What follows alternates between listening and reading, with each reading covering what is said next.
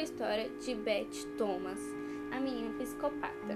Ainda bem pequena, Beth e seu irmão foram adotados por um casal amoroso, pronto para dar todo o amor e carinho possível para as duas crianças.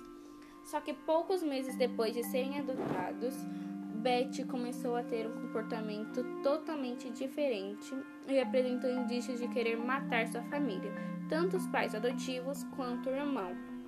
A criança, de aparência angelical, batia a cabeça de seu irmão no concreto, esfaqueava animais de estimação que havia em casa e se masturbava em público compulsivamente.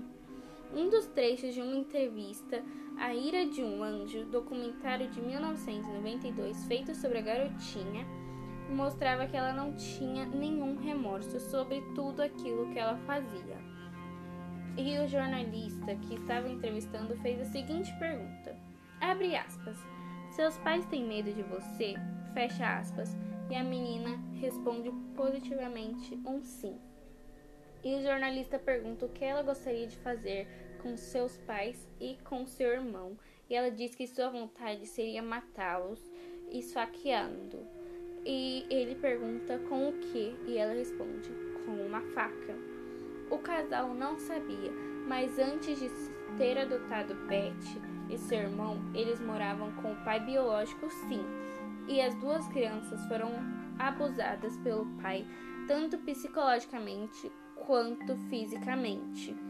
Beth tinha sonhos constantes em que um homem estranho caía em cima de seu corpo ou escalava ele.